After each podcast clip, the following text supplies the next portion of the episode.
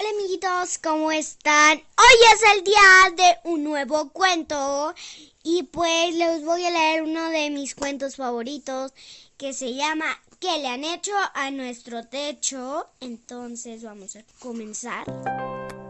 Hola, bienvenidos a otro episodio de El espejo soy yo, Kids. Dirigido a todos los niños de todas partes, pero también donde los adultos conoceremos la perspectiva mágica De cómo viven la vida nuestros peques. Ella es Sam.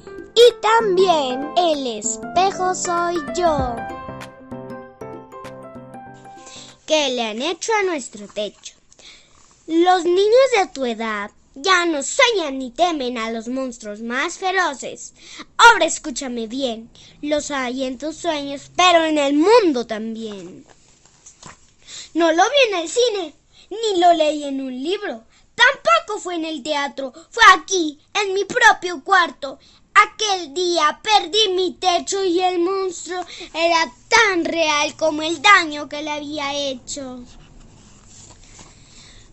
Inmenso era mi miedo, pero aún así le reclamé al majadero. Oye, monstruo, te pasaste. Has dejado mi casa hecha un desastre.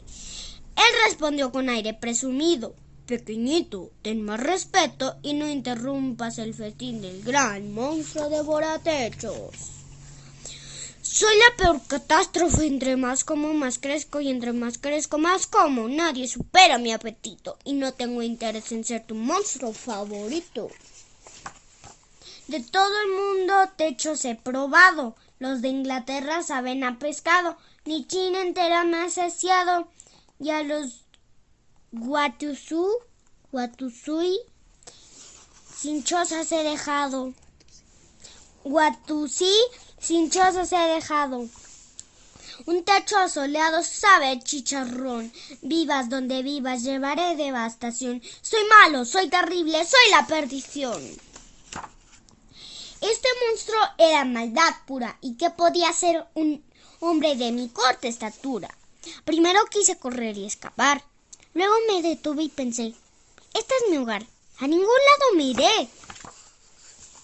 No contaba con plan alguno.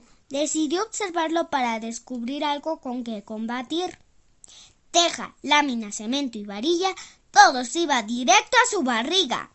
¡Qué terrible situación! Buscaba y, buscaba y buscaba sin hallar la solución, hasta que descubrí una cosa que no le era apetitosa. Con cautela me acerqué y grité Oye, monstruo amigo, te tengo una sorpresa, pues te veo desnutrido. Para ti que eres tan goloso, nada mejor que este árbol tan verde y tan frondoso. ¿Estás, ¿Estás loco de remate? El monstruo, el monstruo contestó, no tolero nada verde. La vez que comí aguacate, la tripa casi me estalló. ¡Cabum! Retumbó una idea, una idea en mi cabeza. ¿Será posible? ¿Será factible que ese monstruo, esa amenaza, no sea invencible? Mi idea era simple, pero fuerte, como, un, como un roble.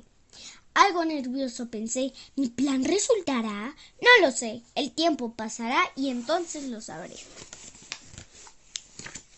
Los días se volvieron leños, los meses se hicieron ramas y las hojas cubrieron los años. Una tarde de agosto volvió nuestro monstruo. Llegó con el viento malvado y hambri- hambriento.